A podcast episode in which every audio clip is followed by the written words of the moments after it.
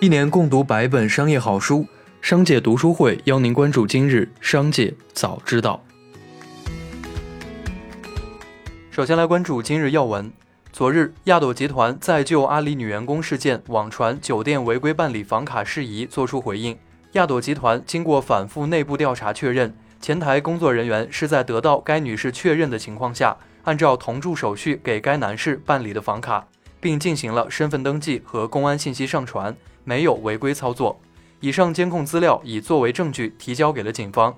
对此，济南市公安局工作人员表示，现无官方渠道认可亚朵酒店操作未违规，相关情况会再核实。八月十一日，据报道，日本软银公司表示将暂停在中国开展新的投资，同时观察相关部门对国内科技行业的整顿走向将如何发展。软银集团董事长孙正义表示。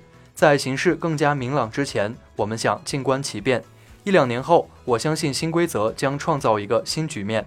目前，软银在中国的科技公司已经投入了数十亿美元，包括滴滴出行、字节跳动、阿里巴巴等巨头。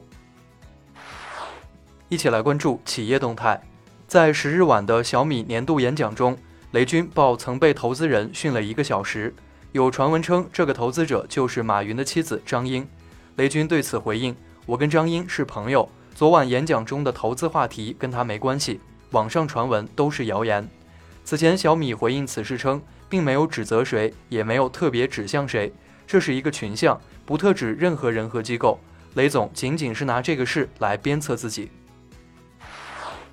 据悉，腾讯一名实习生分别向马化腾和刘炽平提出，赶紧颁布拒绝陪酒相关条令，杜绝所谓的酒桌文化。维护酒桌上的职场女性，你身为领导，必须为此行为发声，严令禁止此恶劣行为发生在我司，并向刘炽平说务必回复。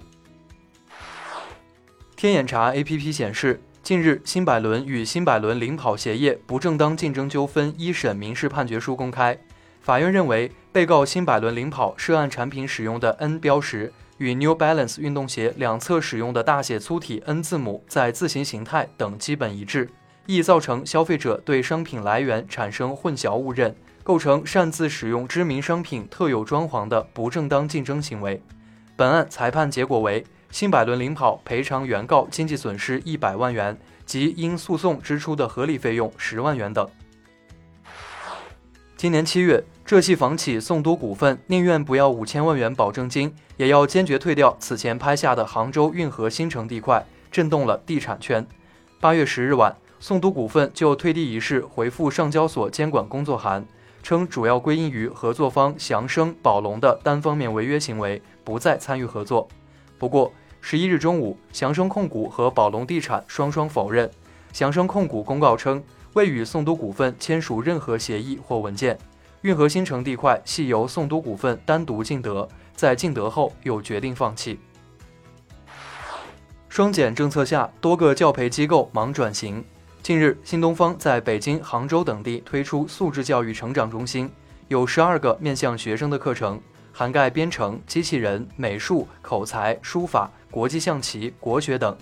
引人注目的是，新东方此次还上线了五个面向家长端的内容，命名为“优质父母智慧馆”。涵盖家庭教育、育儿方法、多商管理、时间分配、高效学习等更为细化的教育内容。近期，网络上流传北京巨人教育拖欠员工七月工资，且社保未缴纳的传闻。对此，巨人教育发公开信称，由于新冠疫情、合规治理和业务转型多方的压力下，目前将暂缓一切支出行为，正在与董事会沟通。八月十一日。针对近日中兴融信公司指控称小程序被无端下架一事，微信团队表示，微信平台从未收到过名为“借贷宝”小程序审核需求，不存在下架“借贷宝”小程序的情况，借贷宝应违规下架。此外，微信回应称，小借条功能则是腾讯电子签提供的电子合同模板之一，该产品的相关能力为腾讯电子签团队独立策划，且免费向用户开放。据阿里拍卖，王思聪担任董事长的上海熊猫互娱将于二零二一年八月二十六日在阿里拍卖上公开拍卖北京榴莲娱乐文化传播有限公司百分之二十二点五的股权。起拍价为十六万六千七百元。后者成立于二零一五年。股东信息显示，袁成杰持股约百分之三十四点四二，为第一大股东；熊猫互娱持股约百分之二十二点五，为第三大股东。一起来关注产业发展动态。八月十日，如是金融研究院院长管清友表示，不太建议上班族买股票。我可以非常负责的告诉你，你真的很难赚到钱。